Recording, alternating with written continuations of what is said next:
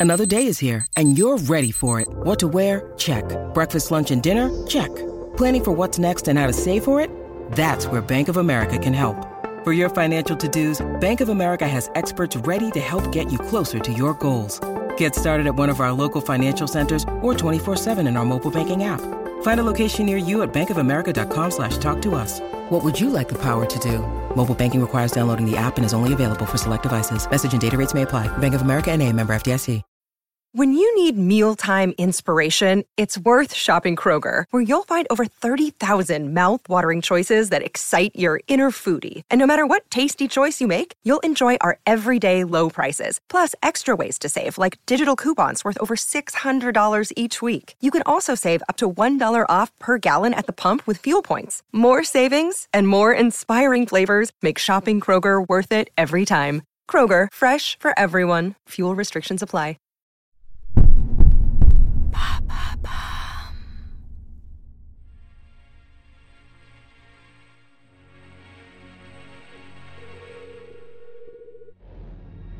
C'est la plus grande arnaque jamais connue dans le monde du vin. Sous une fausse identité, un homme a trompé des amateurs de grands crus. Rudy a récupéré plusieurs millions de dollars de butin. Mais il a commis une petite erreur. Découvrez sa true story.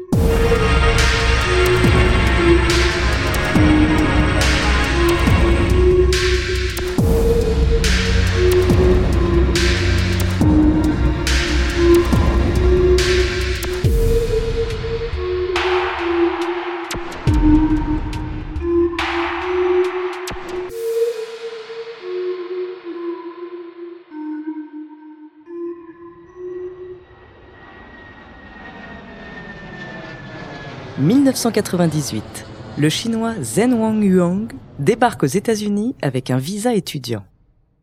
Il obtient son diplôme à l'Université d'État de Californie. Quelques années plus tard, l'homme prend une nouvelle identité. Zhen Wang Yuang s'appellera désormais Rudy Kerniawan. Il se fait passer pour un Indonésien héritier d'une riche famille d'industriels. Famille qui posséderait une grande marque de bière hollandaise en Chine et enverrait à Rudy un million de dollars tous les mois. Sympa l'argent de poche. Pourtant, quand un journaliste le questionne sur ses proches, il répond qu'il ne parle jamais de sa famille. Rudy se lance dans le milieu très spécialisé des collectionneurs de vins. Sans connaissance particulière dans ce domaine, il rencontre et se lie d'amitié avec Paul Wasserman, marchand de vins réputé de Los Angeles. Paul lui apprend les secrets des millésimes et de la dégustation de vins. Rudy se tourne vers les vins de Bordeaux, puis les Bourgognes. Il devient rapidement un expert doté d'un palais absolu, capable de reconnaître tous les vins de la planète. Il se servira de ce don pour tenter de recréer de faux millésimes en mélangeant d'autres vins plus bas de gamme. Rudy ne met que quelques années à se classer parmi les cinq plus grands collectionneurs de vins au monde. Il ment à sa banque pour obtenir des prêts de plusieurs millions de dollars et se fait vite remarquer dans les salles de vente comme l'homme qui garde la main levée. Rudy devient une légende avec sa collection de 50 000 grands crus. Ce que son entourage ne sait pas, c'est qu'à côté des 50 000 bouteilles, Rudy cumule des millions de dollars de dettes. Rudy Kurniawan, très intéressé par la vente, rencontre en 2004 le commissaire-priseur John Capone. Le courant passe immédiatement entre les deux hommes, ils organisent des soirées de dégustation de millésimes. Rapidement, le plan de Rudy se dessine. Il va pouvoir récupérer son investissement. Il fait la connaissance du cercle très privé des 12 hommes en colère, un club de millionnaires amateurs de vins rares et de tables étoilées. Rudy est surnommé Docteur Conti en référence à sa passion pour les Bourgognes et plus particulièrement les Romanée Conti. Rudy et John organisent deux premières ventes aux enchères baptisées La Cave, qui leur rapportent 35 millions de dollars, un record mondial. Les deux hommes préparent leur prochaine vente pour le 25 avril 2008 au restaurant Le Cru. Ils envoient à leurs clients le catalogue des vins qui y seront mis en vente. Parmi ses clients, Doug Barsley, avocat et collectionneur. Il soupçonne Rudy de supercherie. Lorsque ce dernier reçoit le catalogue de la vente d'avril, son attention est attirée par des bouteilles, le Clos Saint-Denis du domaine Ponceau, daté de 1945 à 1976. Doug s'empresse d'appeler Laurent Ponceau, son ami français, et lui demande en quelle année les bouteilles Le Clos Saint-Denis ont intégré le domaine. Et celui-ci répond 1982. Doug et Laurent comprennent donc l'arnaque. Laurent Ponceau appelle la maison de vente qui organise les enchères le 25 avril. Il tombe sur John Capone qui lui dit que toutes les bouteilles ont bien été certifiées. Mais ce que Laurent ne sait pas, c'est que John Capone est à lui seul expert, propriétaire de la maison de vente et commissaire-priseur.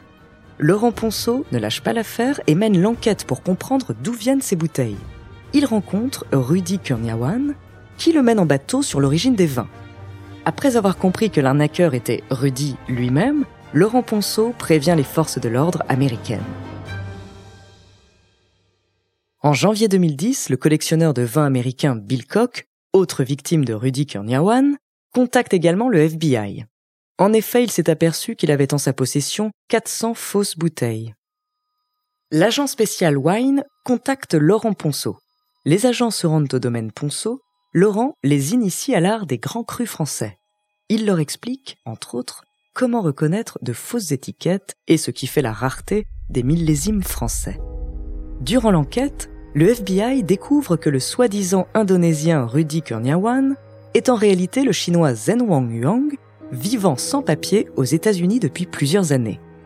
Le 8 mars 2012, les agents font une descente dans sa villa de Los Angeles et arrêtent l'arnaqueur aux nombreuses dettes.